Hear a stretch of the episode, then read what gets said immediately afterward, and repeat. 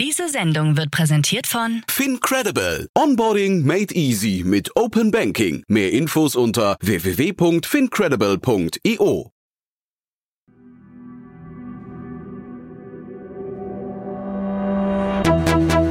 Startup Insider. Herzlich willkommen zu Startup Insider Investments und Exits. Mein Name ist Jan Thomas und ihr wisst ja, jeden Morgen begrüßen wir hier die wichtigsten Investorinnen und Investoren zum Gespräch über Finanzierungsrunden und über Exits und über alles, was wichtig ist oder wichtig wird aus Sicht der Investorinnen und Investoren. Und ihr wisst auch, zumindest wahrscheinlich, dass wir dieses Format umgebaut haben und nicht mehr, so wie es in der Vergangenheit der Fall war, mit nur einem Experten oder einer Expertin diskutieren, sondern das in Zukunft immer zu dritt machen. Das heißt, ich habe das große Vergnügen, mit zwei Expertinnen oder Experten sprechen zu dürfen, die dann und so ist es heute, mich fast arbeitslos machen, denn heute spreche ich mit Martin Janicki, Partner von Carry Ventures und mit Pierre Bourdon, Vice President von Picos Capital. Und die beiden haben so richtig in die Tiefe gebohrt. Wir haben nur ein Thema besprochen, aber, und ich glaube, da kommt die Stärke des Formats zu tragen, wir haben das wirklich von allen Seiten beleuchtet und die geballte Expertise von zwei Frühphaseninvestoren, ja, ich würde mal sagen, gnadenlos ausgenutzt ein tolles Gespräch geworden, bei dem man extrem viel lernen kann, würde ich sagen. Wir gehen sofort rein. Noch ganz kurz der Hinweis, weil es im Podcast zu kurz gekommen ist. Pierre ist befördert worden. Er ist seit gestern offiziell Vice President von Picos Capital. Deswegen an dieser Stelle nochmal herzlichen Glückwunsch, alles Gute. Und wenn ihr das hört, dann gratuliert Pierre gerne auf LinkedIn, falls ihr es nicht mitbekommen haben solltet. Das war's mit der Vorankündigung. Wir gehen jetzt rein ins Gespräch mit Martin Janicki von Cavalry Ventures und Pierre Baudon, Vice President von Picos Capital. Viel Spaß dabei.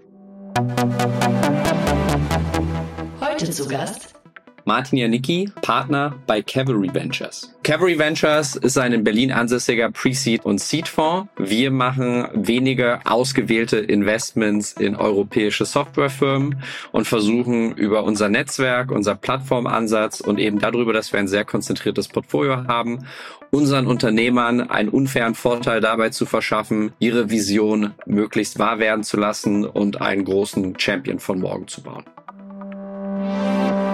und Pierre Baudon, Vice President bei Picos Capital. Picos Capital ist ein Frühphasen-Technologieinvestor mit Büros in Europa, Asien, Nord- und Südamerika. Wir haben einen sehr starken Fokus auf frühphasige Investments, also Pre-Seed bis Series P und sehen uns mehr als Entrepreneurial Sparring Partner als als klassischer VC-Investor.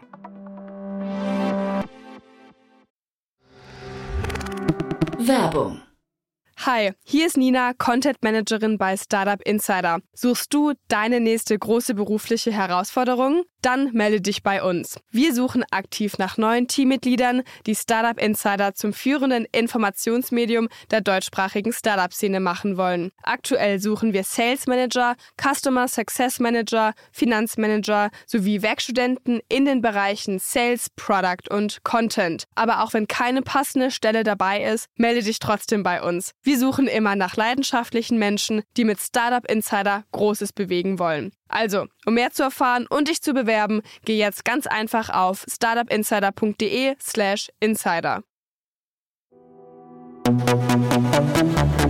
Investments und Exits. Sehr cool. Ja, hallo Martin, hallo, hallo Pierre. Freut mich sehr, das nächste Dream Team hier am Start. Hi, beide. hallo, hallo. Cool. Ja, wir haben gerade schon festgestellt, ihr beiden kennt euch noch nicht aus Investments, ähm, außer Disclaimer Startup Insider, ne? Das finde ich ja super cool. genau, unser bestes Investment, das teilen wir natürlich. Selbstverständlich, der Fonds-Returner, ja. cool. Du und Pierre, bevor wir einsteigen ins Thema, wir haben gerade ähm, schon im Vorfeld gesprochen, du bist gerade nach London gezogen und haben gesagt, wir müssen, glaube ich, mal ein, zwei Sätze über London verlieren, über die Attraktivität vom Standort dort. Was zieht ein VC dorthin? Weil das ich bekomme das mehr und mehr mit, dass da irgendwie äh, VCs ihre Offices aufmachen. Ja, nee, genau. Also ich bin jetzt nach London gezogen, ähm, erweitern unser Büro hier. Ähm, ja, ich glaube, warum, warum geht man ähm, als VC nach London? Ist ähm, ja natürlich neben Berlin, neben Paris ein sehr, sehr wichtiger Standort. Ähm, der Markt ist natürlich super groß, ja, sehr konzentriert auf, äh, auf London, ja. Ähm, und ja, natürlich die ganzen amerikanischen Fonds ähm, die dann auch hoffentlich die eine oder andere Folgefinanzierung unserer Investments machen. Ähm, die sind natürlich auch hier. Das ist, glaube generell einfach ein sehr, sehr wichtiges ähm, Netzwerk, was man sich aufbauen kann.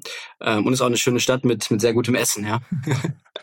und Martin, du hast gesagt, du bist auch viel in London, ne? Das war gerade eben so unser Thema, unser Thema im Vorfeld hier.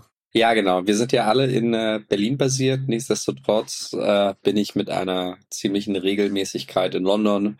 Äh, wie Pierre gesagt hat, ich, ich glaube, es gibt mehrere Ökosysteme, die den Abstand hin Richtung London verkleinern. Äh, trotzdem ist London, glaube ich, das wichtigste Ökosystem in Europa. Und äh, es gibt immer Gründe hinzukommen, ob es ist, LPs zu treffen, Portfolio-Companies zu treffen, neue Investments zu scouten, Co-Investoren zu treffen oder beispielsweise zu einem Board-Meeting von einer Portfolio-Company zu fliegen, weil dann oft die Follower und Investoren in London basiert sind. Kommt es eigentlich zwangsläufig dazu, dass man so oder so relativ regelmäßig dann vor Ort ist. Also zumindest bei, bei, bei uns oder bei mir konkret. Was bei uns natürlich auch noch sehr, sehr wichtig ist, äh, also wir arbeiten ja super, super früh auch mit ähm, quasi Unternehmern, Unternehmerinnen zusammen und hier sitzen natürlich auch sehr viele, sehr große, tolle mhm. Firmen, ja, wie Revolut, Checkout.com, äh, wie sie alle heißen, ähm, wo natürlich viele Talente auch herkommen. Das heißt, hier einfach dann mit den Firmen auch gute Kontakte aufzubauen und ähm, quasi hoffentlich die neuen äh, ja, äh, Unternehmer und Unternehmerinnen kennenzulernen, ist für uns auch noch sehr, sehr wichtig.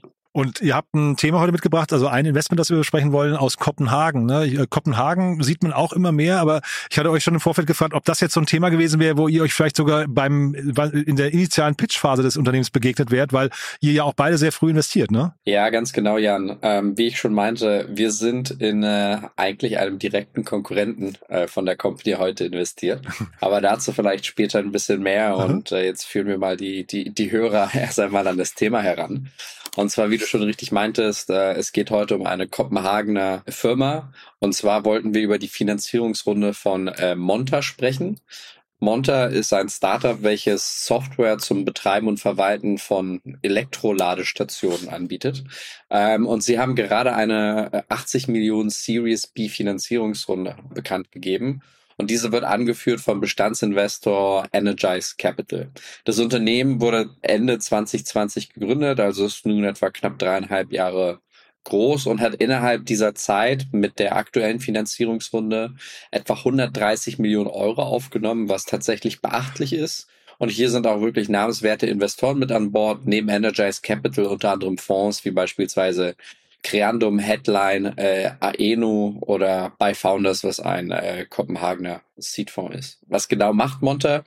Äh, wie gerade gesagt, eben, es ist eine Softwareplattform zum Betreiben und Verwalten von Elektroladestationen, also Charge Points. Und hier geht es insbesondere um das Akzeptieren von Zahlungen. Ja, typischerweise, wenn man eben sagt, ich möchte jetzt eine Ladesäule betreiben, entweder public für die Öffentlichkeit oder für mich privat oder an meinem Office-Standort oder meinem Mietgebäude für mehrere Parteien, braucht man dazu ein bisschen Software, um die Analytics zu verstehen, um äh, Geld annehmen zu können, Load Management zu machen und so weiter und so fort.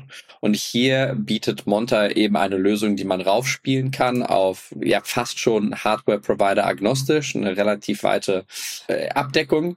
Äh, sie betreiben heute laut eigenen Angaben etwa 130.000 Ladestationen, wo Monta drauf ist. Das heißt, die Nutzer laden sich die Monta-App runter, gehen an die Ladestation, scannen den QR-Code und können dann einfach ihr Auto laden.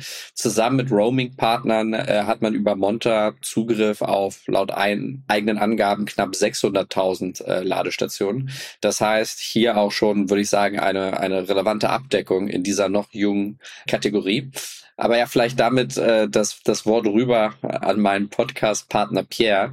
Äh, was denkst du denn, äh, war denn hier die, die Investment-These und wieso ist das ein Unternehmen, das es schafft, innerhalb von ja, drei, dreieinhalb Jahren über 100 Millionen äh, Euro an Kapital aufzunehmen? Ja, ähm, danke Martin für den für den Pass. Ja, genau. Also ich glaube super super spannendes Unternehmen in einem sehr sehr spannenden Markt. Ja, ähm, und vielleicht auch mal kurz genau ein bisschen Background zu geben. Also ich glaube, dass der ähm, quasi Markt für Elektrofahrzeuge wächst. Das muss ich jetzt hier ähm, nicht nicht weiter ausführen. Äh, ich glaube, 2019 waren wir in Europa bei drei Prozent der der neuen Autos, die zugelassen wurden, ähm, sind halt eben Elektrofahrzeuge. Ähm, ich glaube, jetzt sind wir bei über 20 Prozent, über eine Million Autos pro Jahr. Ich glaube, Tesla hatte auch jetzt letztens erst bekannt gegeben, dass ihr quasi E-Vehicle ähm, Delivery um 38 Prozent äh, year over year gewachsen ähm, ist seit 2023. Also ist natürlich ein super wichtiger Markt und Europa ist hier auch mehr weiter als als als äh, Amerika, ja, ähm, vor allem mit, mit dem Rollout von Elektrofahrzeugen. Äh, und das, äh, ja, für Elektrofahrzeuge brauchen natürlich auch viele Ladestationen. Ja, das heißt, der Markt wächst auch über 30 Prozent ähm, in den nächsten Jahren. Äh, bis 2030 sollen äh, über 80 Millionen Ladestationen in Deutschland, äh, sorry, in Europa, Türkei, USA und Kanada, also allen relevanten Märkten, äh, aufgeführt werden. Wir sind jetzt gerade so bei 10, 10 Millionen, ja. Äh, und das ist natürlich ein, ein sehr, sehr wichtiger Markt. Das heißt, ich bin mir sicher, dass aktuell auch ein bisschen so eine Landgrab-Time ist, ja, ähm, für Monta und andere äh, Firmen halt sehr, sehr schnell Ladestationen ähm, und Ladestation-Operator ähm, auf die Plattform zu bringen. Und wenn man sich vielleicht so ein bisschen den europäischen Markt anschaut, äh, glaube ich, sieht man hier drei, drei ja, sehr große Trends, ja, die dann so eine Software, wie du sie gerade erklärt hast, Martin, sehr, sehr rele relevant machen. Ja, zum einen ist der der Markt für Ladestationen halt super fragmentiert. Ja, ähm, man hat sehr, sehr viele lokale Operator von Ladestationen. Man fängt vielleicht an mit ein, zwei äh, Ladestationen am Büro und dann immer quasi wird man immer mehr, vielleicht auch als als ähm, Immobilieneigentümer immer mehr Ladestationen operaten. Das ist ein super fragmentierter Markt. Es gibt aber gleichzeitig super viele Stakeholder in dem Ökosystem. Ja, äh, man hat die Endkonsumenten natürlich, man hat die Netzbetreiber, die Stadtwerke, die Ladestationbetreiber am Ende, ja, die ABBs, die die Ladestation herstellen und natürlich noch die Politik. Ja, und das führt dann dazu, dass das ähm, ja die Ladestation äh, ist einfach ein sehr sehr kompliziertes Netzwerk ist, sehr kompliziertes Ökosystem ähm, und die Ladestationen untereinander aber halt äh, oft nicht interoperabel sind. Ja, und hier brauchst du natürlich eben so eine Plattform wie äh, Monta, äh, die dieses Ökosystem am Ende zusammenbringt. Ja, und das finde ich halt eben auch ähm, auch das Spannende hierbei. Und das ist ja eigentlich von den, von den Voraussetzungen her so ein Traum für ein VC oder auch für einen Gründer, ne? Fragmentierter Markt, ähm, eigentlich noch keine Standards. Und ich verstehe es auch richtig, das ist eigentlich eine reine Softwarelösung. Ne? Die, also die Hardware, was ja dann irgendwie langsamer wäre beim Ausrollen, spielt hier gar keine Rolle, ne? Genau, richtig, ja. Und ich glaube, wenn man sich von außen das erste Mal diesen Markt anschaut, ist es eigentlich fast schon erstaunlich, ja, dass es dort mehrere Anbieter gibt, die eben diese Zapfsäulen in allen verschiedenen Ausführungen anbieten, aber dann dazu eigentlich keine adäquate Softwarelösung haben. Ja. Und wenn man darauf sich nochmal vorstellt, dass es, was Payment angeht, nochmal eine ganz andere Fragmentierung gibt. Ja. Also, das ist irgendwie nochmal ein, ein domänenspezifisches Stripe sieht man, dass die, die, ja, die, die Software-Koordination als solches wirklich ein enormer, äh, glaube ich, äh, Werttreiber sein kann für dieses Modell und auch einen sehr, sehr starken Lock-in hat. Wie ich von Anfang, äh, am Anfang des Podcasts meinte, sind wir in einem Konkurrenzunternehmen äh, investiert von Monta. Das ist äh, ein Unternehmen aus Bulgarien namens äh, Ampeco.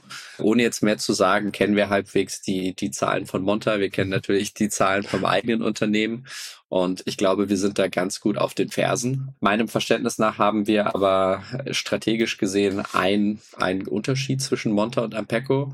Während Monta sehr stark die Nutzer in die eigene App drückt sozusagen und äh, oben drüber einen Touchpoint mit den Kunden aufbaut, bildet am Ampeco eine reine White-Label-Lösung an. Das heißt, wenn man ChargePoint-Operator ist, und das macht Ampeco insbesondere interessant für Operator, die wirklich viele Ladesäulen an mehreren Standorten betreiben, dann wollen die eine App, eine eigene Funktionalität und fühlen sich natürlich nicht so gut dabei, den Kunden abzugeben an einen Monter. Und ich glaube, für, für diese Accounts ist halt ein Ampeco interessant. Und ich glaube auch hier wird es interessant zu sehen, welcher dieser beiden Ansätze langfristig erfolgreicher funktionieren wird. Ich glaube, es gibt Pro und Contra für, für, für beide Strategien. Und ja, die Frage ist am Ende, wie, wie viele Apps zum Auto wollen Leute überhaupt drauf haben und wie fragmentiert der Markt langfristig bleibt. Ja, ich glaube, was auch nennenswert ist, insbesondere für den, für den europäischen Markt. Ich habe komme gerade aus einem Urlaub in, in Kalifornien, wo ich tatsächlich zehn Tage lang einen Tesla gemietet habe. Und da würde es weder ein Monta noch ein Ampeco äh, brauchen, weil Tesla komplett vertikal integriert ist und man fährt eigentlich von Supercharger zu Supercharger, die auch Tesla gehören. Das heißt, es ist ein in sich geschlossenes System. Gleichzeitig gibt es aber, glaube ich, keinen anderen Autohersteller, der das so abbilden kann. Gleichzeitig kann ich aber auch sagen, dass das Aufladen an diesen Superchargern, finde ich, erstaunlich teuer war. Ja, da kann man mal pro Auto vollladen auf, auf um die 30 Dollar. Was mich ehrlich gesagt ein bisschen überrascht hat. Ich hätte gedacht, ja, der Preisunterschied zum Volltanken in Anführungsstrichen sei etwas größer.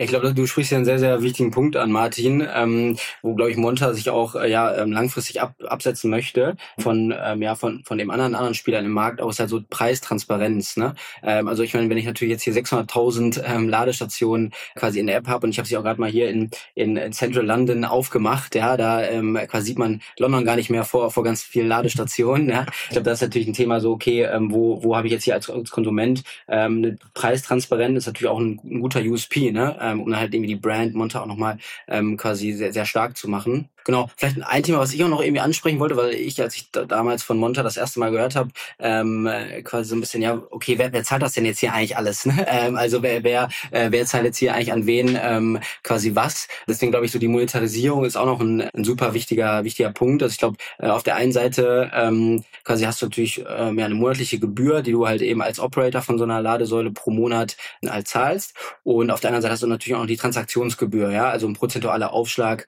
auf den Stromverbraucherpreis. Ich weiß nicht, äh, Martin, ist es bei Ampeco ähnlich? Ja, genau. Die verfügen, äh, die, die, die, die haben einen ähnlichen Ansatz. Äh, grob gesprochen ist, ist eben das Modell, dass es eine Grundgebühr gibt pro Ladestation und dann obendrauf eine, eine Transaktionsgebühr. Diese Transaktionsgebühr ist natürlich ein, ein bisschen höher, als es ja bei einem, bei einem Stripe ist oder bei einem reinen Kreditkartenprovider.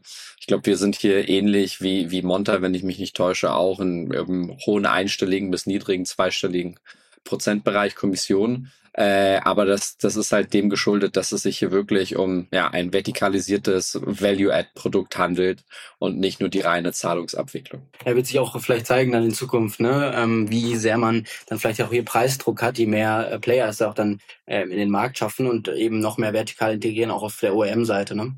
Ganz genau. Und, äh, und ich glaube, da wird es auch interessant zu sehen, wie sich eben diese Fragmentierung von dem Markt weiterentwickelt.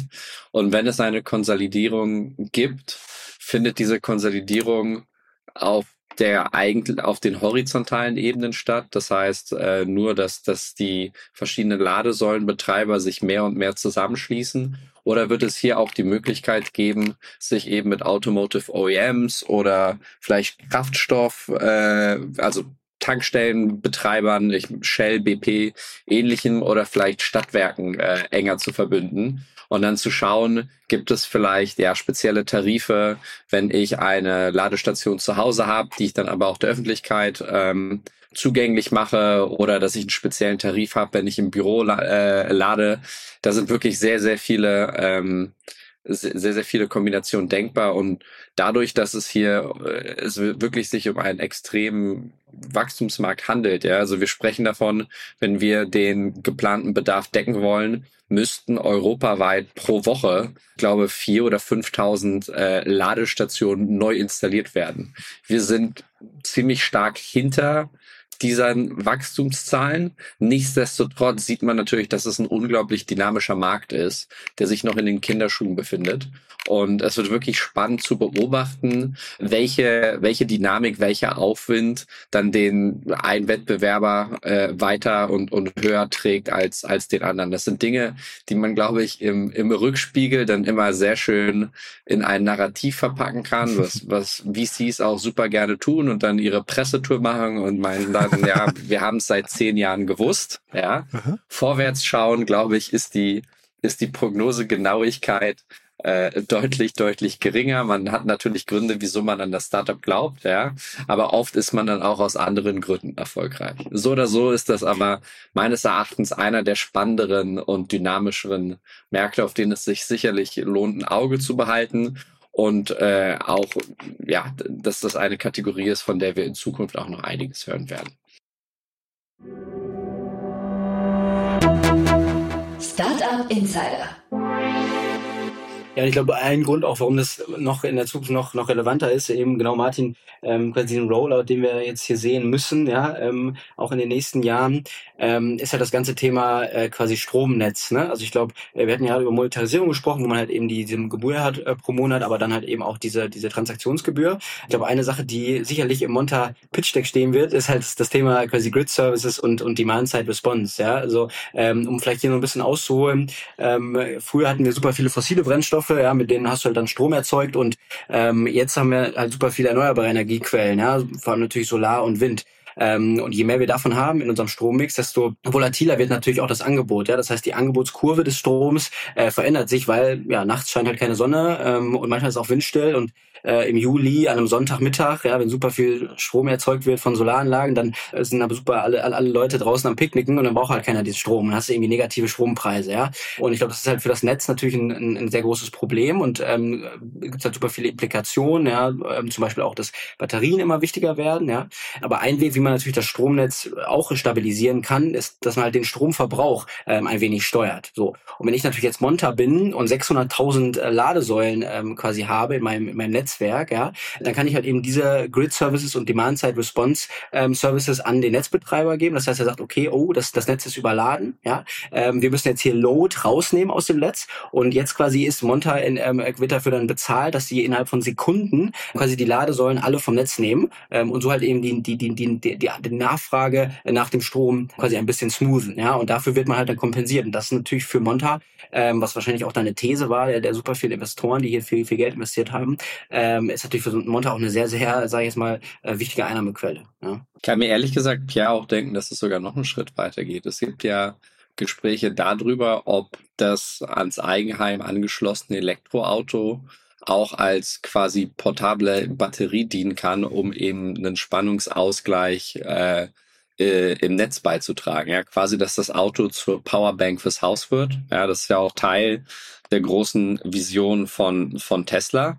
Ähm, aber das, wie gesagt, das wird sich über die nächsten Jahre ergeben, ob das funktioniert, inwiefern das äh, adaptiert wird und entsprechend Relevanz erlangt oder auch nicht. Dieser hohe Kapitalbedarf jetzt hier, kann man den, also kannst du den nachvollziehen, Martin? Ich habe jetzt gerade mal bei Ampenco geguckt, sie sind ja sind wir, noch deutlich ähm, äh, niedriger finanziert, glaube ich 13 Millionen hatte ich gerade gesehen, ne? Ähm, äh, müssen die jetzt nachziehen? Ist Kapital hier das, der entscheidende Faktor oder worauf muss man sich konzentrieren? Also ich kann sagen, dass Amperco sehr schön wächst und sehr kapitaleffizient wächst, äh, auch weil sie eine osteuropäische Costbase haben. Mhm. Nichtsdestotrotz ist, glaube ich, die Frage, wie schnell man wachsen möchte und was auch die, sage ich mal, Ambition ist bei der Vertikalisierung.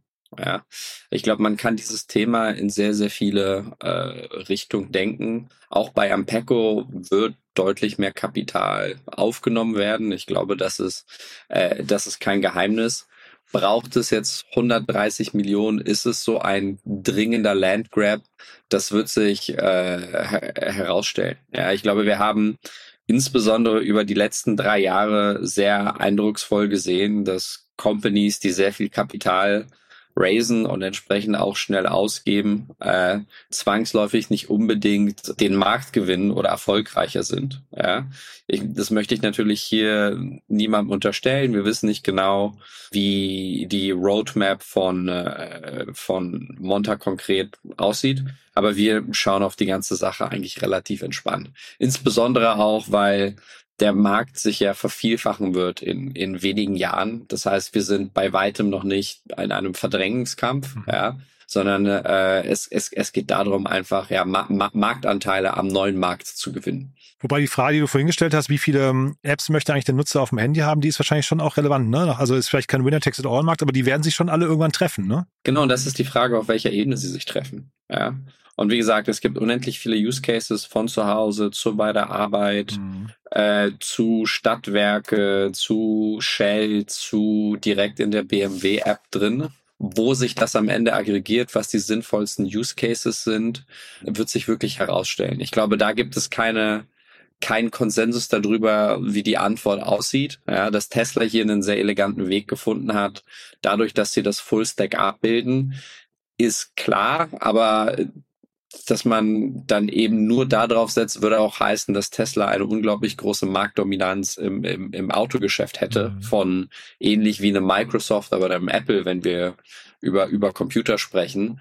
Und davon ist auf absehbare Zeit nicht auszugehen. Ich glaube, es wird jetzt auch nochmal sehr, sehr spannend zu sehen halt. Ähm, ich hatte in der Pressemitteilung von Monte auch gelesen, dass ein, einer der nächsten Schritte, und das sieht man ja auch an den Investoren, ja, ähm, die jetzt die Runde gemacht haben, natürlich auch der, der amerikanische oder der Markt halt am Ende ist. Und ich glaube hier, wie wir auch Martin am Anfang ähm, von seinen persönlichen Erfahrungen berichtet hatte, quasi, ja, gibt es da noch eine ganz, ganz andere Fragmentierung, ja, eben und, und äh, die OEMs, die halt hier viel, sehr, sehr vertikal integriert sind. Und deswegen äh, verfolge ich auch Monta ähm, einfach aus dem Aspekt, ja, zu sehen, wie, wie das in so einem, sag ich mal, nicht so fragmentierten Markt ähm, eigentlich funktioniert, das Modell. Ne? Gibt es hier sinnvolle Strategen, die da einsteigen könnten? Sind es dann eher Energieunternehmen oder eher Mobilitätsunternehmen oder wer, wer könnte sich mit denen hier beschäftigen? Also ich denke, ähm, die haben ja auch viele Partnerschaften mit, ähm, sag ich mal, vielen, vielen äh, Ladestationen, OEMs am Ende. Ja, ich glaube, ich weiß jetzt nicht, ob ähm, Monta, wenn sie da ähm, einige Hunderte oder vielleicht sogar Tausende ähm, quasi an, anbinden, ob sie dann sich jetzt mit einem ähm, besser stellen wollen als mit mit dem nächsten. Ja, ähm, aber das ist natürlich für die, für die super relevant. Und glaube genau die, die, die auch der der Greenpoint Partners, glaube der Fonds, der hier auch äh, investiert hat, macht ja auch super viel im Immobilienbereich. Ja, das heißt natürlich die ganzen Immobilien quasi quasi Eigentümer werden ja auch super viel Ladestationen jetzt bauen. Ähm, das heißt, hier wirst du natürlich auch, ähm, weil man einen sehr guten äh, Kundenakquisitionskanal haben über die Immobilienportfolios von äh, den Fonds halt eben von, von Greenpoint Partners. Ne? Mhm. Ja, also ich glaube, das Schöne ist, man setzt hier auch einen absoluten Wachstums- und Zukunftsmarkt, der als strategisch relevant betrachtet wird für viele umgrenzende Unternehmen, die selbst sehr groß sind und potenziell akquisitiv sein können. Ja. Das heißt, ich glaube, hier braucht man, glaube ich, zu diesem Zeitpunkt noch keinen konkreten Verdacht, keine konkrete Antwort. Aber man sieht einfach anhand der Zutaten in Anführungsstrichen, äh, dass das etwas sein kann, wo sich, wo sich sehr gut äh, einfach eine Situation in Zukunft ergeben kann. Ja, das könnte auch sogar interessant sein für für einen Payment Provider. Ja, es ist ein potenziell sehr sehr großer Markt, wo äh, viel, viel Geld drüber gibt und die Take Rates sind deutlich, deutlich höher, als man das im klassischen Geldverkehr sehen würde. Also das könnte sogar auch, wenn man nochmal, sage ich mal, weiter um die Ecke denkt, eine Option sein. Das wird sich in der Zukunft rausstellen. Ich glaube, was auf jeden Fall klar ist, ist, dass jegliches dieser Szenarien sehr stark davon abhängig ist, wie denn tatsächlich die Elektrifizierung voranstreitet und, äh, und inwiefern diese auch an den Erwartungen oder an den Prognosen dran ist. Ja, wenn äh, auf einmal der Anteil der Elektroautos am, am Neuwagenmarkt abnimmt, nimmt natürlich auch der Rückenweg für, für eben Themen wie Monta stark ab und dann werden auch in Zukunft Investoren weniger bereit sein, glaube ich, auf Fantasie mit, mit, mit hohen Multiples das, das zukünftige Potenzial optimistisch zu bewerten. Ich hatte mit Peter Specht äh, von Creandum vor, ich glaube, das war im Oktober letzten Jahres, ähm, Entschuldige, im Oktober 22 ähm, äh, gesprochen über Monta, über die Runde damals. Und das war eine Preempted-Runde, hat er gesagt. Das heißt, äh, vielleicht könnt ihr das nochmal kurz erklären. Aus eurer Sicht, ist das schon so ein Frühindikator dann immer, dass das eigentlich ein richtig großes Ding wird, wenn ähm, ich weiß nicht, innerhalb von wenigen Monaten da zwei Runden passieren? Ja klar, also ich meine, ähm, eine Preempt, bei einer Preemption da ähm, klingeln, sag ich mal, in Berlin, glaube ich, recht viele VC-Ohren, ja, sagen wir so. äh, London natürlich auch. Ähm, ich meine, das ist halt einfach immer ähm, natürlich ein sehr gutes Zeichen, ja, wenn ähm, entweder in, in, interne Investoren ähm, sagen, hey, die, die Portfoliofirma läuft so, so gut, wir wollen jetzt hier noch mehr Geld allokieren und ähm, irgendwie noch, noch in enger zusammenarbeiten mit dem Unternehmen oder halt wenn ähm, irgendein externer Investor sagt, ähm, quasi quasi, ich, ich möchte jetzt hier nicht an einem Prozess teilnehmen, ja, und äh, wenn sich ganz Berlin und ganz London die CSA anschaut, sondern ich möchte halt vorher ähm, quasi äh, quasi ja, äh, Geld, Geld allokieren. Also ich glaube generell ist natürlich schon immer ein Zeichen dafür, dass die Firma gut läuft. Ähm, nichtsdestotrotz hast du natürlich auch bei einer, sagen wir mal, Series A Preemption, ja, sehr, sehr viele Risiken ähm, und die, das kann auch sehr viel schiefgehen, ja, und ist noch eine sehr, sehr long road to IPO, sagen wir mal. Und vielleicht nochmal eine grundsätzliche Frage. Ich weiß nicht, wie euer Blick darauf gerade ist, ähm, aber ich habe so das Gefühl, man sieht jetzt gerade ganz viele große Runden, auf die man eigentlich so im letzten halben Jahr gewartet hat. Ne? Wir hatten hier Everphone, dann jetzt irgendwie Finn, jetzt sehen wir Monta hier und so weiter. Ist das jetzt die Zeit der großen Runden wieder? Und äh, also andersrum auch, sind das jetzt dann eben aber auch alles gesunde Firmen? Das ist so mein Eindruck, dass man da eigentlich im Prinzip auch so nur Gewinner sieht. Ne? Ich weiß nicht, kann man das so verallgemeinern oder ist das trotzdem wieder, äh, fallen wir wieder so zurück in alte Muster? Ich glaube, das ist äh, sehr, sehr schwer zu bewerten, von, von außen reinschauend. Ähm, viele, viele der Geschichten, also eine Geschichte wird erst einmal in der Öffentlichkeit immer als Erfolg dargestellt und als, als, als Schritt nach vorne. Wie das hinter den Kulissen aussieht, ist oft schwierig zu beurteilen. Ähm, mein, mein Bauchgefühl ist, ähm, dass ich glaube, der Funding-Markt äh, auf den A, B und dann weiter irgendwie Growth Stages dieses Jahr, glaube ich, ein Stück weit produktiver aussehen wird als über die letzten zwei Jahre. Äh, Investoren haben sehr lange an der Seitenlinie gesessen und das ausgewartet. Ebenso haben Companies versucht, eben das, den Fundraise hinauszuzögern, haben Kosten abgebaut, sind effizienter geworden. Nichtsdestotrotz äh, haben viele davon eben nicht die Option, komplett in die Profitabilität zu gehen und müssen trotzdem früher oder später raisen. Das heißt, ich glaube, wir werden mehr und mehr Finanzierungsrunden sehen. Wir werden auch größere Finanzierungsrunden sehen. Ich glaube, es wird einfach ein bisschen mehr zu berichten geben als im letzten und, und, und im vorletzten Jahr. Ich glaube aber auch, dass im, im Durchschnitt oder im Median diese Finanzierungsrunden auf deutlich niedrigen Bewertungsmultiples stattfinden werden. Es wird hier und da immer wieder mal komplett wilde Prozesse geben, wenn eine Company fünf oder zehn Termsheets bekommt und diese Company wird auf Bewertungen raisen, die sich weiterhin anfühlen wie, wie 2020 oder 2021.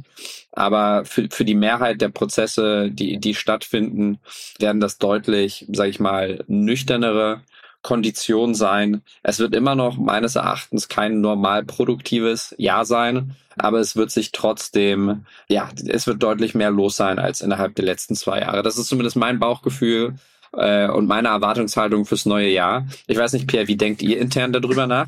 Ja, ähm, also ein Thema, was bei uns halt sehr, sehr äh, präsent ist, ähm, und das sieht man ja auch hier in dem Beispiel, ja, ist ja auch jetzt quasi eine, eine Runde, die von einem internen Investor geleadet wird, ist halt eben ähm, quasi die Portfoliofirmen zu identifizieren, äh, die halt am, am besten einfach ähm, funktionieren, ja, ähm, und äh, natürlich dann ähm, eine interne Runde zu machen. Ja, ich glaube, das äh, sieht man vor allem auch in Growth Stages, ne, viele ähm, auch US-amerikanische ähm, Growth Fonds, also wirklich so Series äh, C, B, ne, Pre-IPO-Runden sind, glaube ich, sehr, sehr ähm, ähm, vorsichtig aktuell, ja, äh, auch was Bewertungen angesprochen hat, wie äh, betrifft, wie, wie du angesprochen hast, Martin. Ähm, und viele amerikanische ähm, Growth Funds schauen, glaube ich, auch so auf die, sage ich jetzt mal, SaaS-Firmen, die 30 Prozent wachsen, ja, äh, und überlegen hier vielleicht sogar so, wie, wie, wie, wie Private Equity Funds dann auch die Majority zu übernehmen, ne? Ähm, so, und deswegen ist natürlich so eine Runde jetzt hier, wo man als Energize dann zwei Jahre oder, oder anderthalb mit, mit so einer Firma zusammengearbeitet hat, da kann man natürlich dann ähm, quasi eine anderthalbjährige DD machen, ja, ähm, an, und, und dann quasi eine, eine risikoadjustiertere Wette am Ende machen, äh, als wenn man sich da jetzt ein, äh, ein Data, ein Data Room ähm, anschaut über, über zwei Monate, ja, oder, oder einen Monat. Ähm, das heißt, ich finde es relativ spannend, das ist bei uns im Portfolio auch so, ähm, halt eben, dass, dass viele Fonds, sehr, vor allem auch letztes Jahr ähm, und, und auch zu Beginn dieses Jahres viel Geld allokiert haben in, in, in existierende Portfoliofirmen, ja. Und ich höre raus, interne Runde heißt für euch erstmal Zeichen der Stärke. Ne? Das heißt jetzt nicht, dass die draußen kein Kapital finden konnten, sondern eher, wie du es gerade sagst, 15 Monate lang DD, ja? Ähm, ja, also ich glaube, ähm, quasi ist natürlich immer ein sehr, sehr gutes Zeichen, wenn ein Investor, der ähm, quasi so lange schon mit dem Unternehmen ähm, zusammen ist, jetzt hier dann ähm, quasi ein Termsheet legt und sagt, hey, wir wollen die, äh, die Runde leaden, ja, die Runde co-leaden, wie auch immer.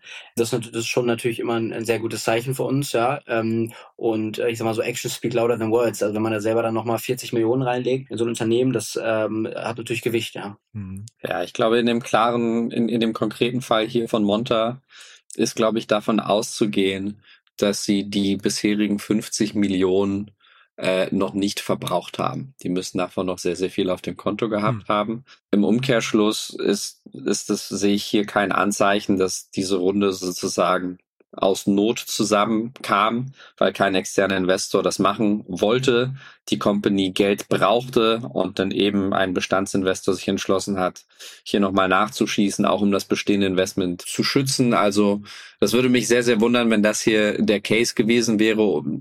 Entsprechend ist das laut meiner Einschätzung hier eher, eher eine Überzeugungstat und, und definitiv als, als positives Signal zu werten und, und, und auch als, als Vertrauen vom Bestandsinvestor zu bewerten. Und bewertungstechnisch wahrscheinlich so halbes Unicorn, ne? Gute Frage. Ja, ich glaube, allgemein als, als Faustregel für, für A- und B-Runden nimmt man den Finanzierungsbetrag und ja, multipliziert den mal, mal vier und dann mhm. hat man die, die, die Pre-Money-Bewertung mal, mal vier bis fünf mhm. und dann ist man irgendwo zwischen Pre-Money und Post-Money-Bewertung äh, wie gesagt, die Runde ist 80 Millionen groß. Äh, das können sich dann die Hörer selber ausrechnen. Ich glaube, wir sind noch nicht ganz bei einem halben Unicorn, aber es könnte sehr wohl sein, dass das, dass das doch der Fall ist. Also die, die, die Größenordnung ist sicherlich nicht verkehrt.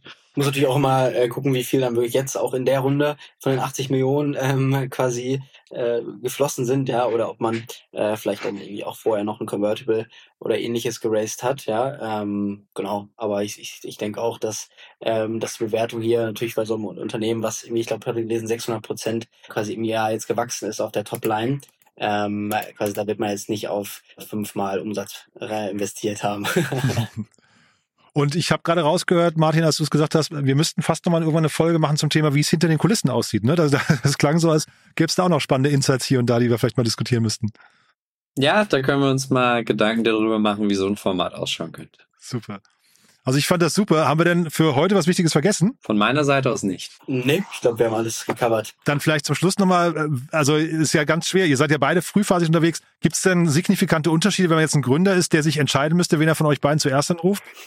Ach, das ist, das ist sehr schwierig zu sagen. Ich glaube, wo es schon einen Unterschied gibt zwischen Picos und uns, ähm, ist, wir machen deutlich weniger Investments pro Jahr. Und bei uns macht jeder Partner pro Jahr auch nur zwei oder drei Investments. Äh, und wir arbeiten mit diesen Companies äh, sehr intensiv zusammen. Ich glaube auch, ich habe das Gefühl, Picos ist manchmal noch ein bisschen früher dran, manchmal kommen Gründer auch noch mit einer nicht ganz fertig geformten Idee und ihr helft ihnen dabei. Ich weiß, ihr habt einen globaleren Ansatz, aber äh, Pierre, wie würdest du euch von, von uns abgrenzen? Ja, du hört sich an, als ob du äh, schon oft bei uns reingelauscht hast, ja, in die Meetingräume. Also ja, das ähm, glaube ich sind so, ähm, da haben wir die zwei, zwei wichtigsten Punkte, glaube ich. Ähm, ich glaube, ähm, auf der einen Seite äh, arbeiten wir sehr, sehr, sehr, sehr früh mit, mit ähm, quasi Gründern zusammen. Wir sagen immer, wir wollen die Pre-Seed-Runde preempten, ja, ähm, wo wir ja gerade schon über Preemption gesprochen haben. Ähm, das heißt genau, ähm, wir arbeiten mit Unternehmern und Unternehmerinnen zusammen, die äh, ja vielleicht auch noch gar keine, ähm, gar, gar kein fertiges Team haben, ja, und gar keine ähm, quasi fertige, ausgereifte Geschäftsidee. Ähm, ähm, genau, und wir haben halt einen super ähm, globalen Ansatz. Ja, ich arbeite auch gerade an einem Thema ähm, in, in Chile, ja, ähm, und schaue mir da ähm, äh, quasi äh, ein paar Firmen an. Ähm, also ich glaube, das ist vielleicht auch noch so ein, ähm, so ein Unterschied, wo wir natürlich auch in Themen wie Internationalisierung etc. helfen helfen können. Ähm, aber ich habe auch äh, über den Portfolio-Support von Cavalry sehr, sehr Gutes gehört, ja, ähm, im Markt, sagen wir so. also hier entstehen Freundschaften, das höre ich schon. sehr, sehr cool. Also hat mir großen Spaß gemacht. Ich freue mich einfach auf die Fortsetzung, weil ich glaube, das war jetzt wirklich, da war sehr, sehr viel drin. Ähm, und Martin, wir überlegen nochmal, wie das Format hinter den Kulissen aussehen könnte. sehr gerne. Cool. Lieben Dank euch beiden. Danke. Dankeschön. Bis zum nächsten Mal. Ciao. Ciao, ciao. Werbung. Hi, ist Paul, Product Manager bei Startup Insider. Willst du wissen, welche Startups aus Hamburg, Mannheim oder vielleicht auch Bielefeld sich mit künstlicher Intelligenz beschäftigen? Oder wie zum Beispiel das Portfolio von Earlybird oder HV Capital aussieht? Entdecke all das und noch viel mehr auf unserer Plattform. Kostenlos und ohne Begrenzungen. Unsere Datenbank umfasst über 20.000 Profile aller relevanten Startups, Investoren und Personen, die darauf warten, von dir entdeckt zu werden. Also, wenn ich dein Interesse geweckt habe, schau einfach mal auf unserer Plattform vorbei unter startupinsider.de/slash insider. Investments und Exits. Das war das Gespräch mit Pierre Baudin und Martin Janicki. In der aktuellen Folge Investments und Exits. Wir brauchen dein Feedback. Unsere Mission ist es, das relevanteste Medium in der deutschsprachigen Start-up-Szene zu werden. Wir stehen mit unserem Namen dafür ein, dass unsere Inhalte und Produkte deinen Ansprüchen gerecht werden. Daher schreib uns gerne deine Anmerkungen, Hinweise und Kritik an info at startup-insider.com oder hinterlasse einen Kommentar auf unseren Social-Media-Kanälen. Aufgepasst! Bei uns gibt es jeden Tag alle relevanten Nachrichten und Updates aus der europäischen Startup-Szene. Wir versuchen in breiter Masse die spannendsten Akteure der Startup-Szene zu interviewen, damit du zu deinem Thema alle wichtigen Informationen findest. Damit du nichts verpasst, abonniere uns ganz einfach kostenlos auf deiner Streaming-Plattform.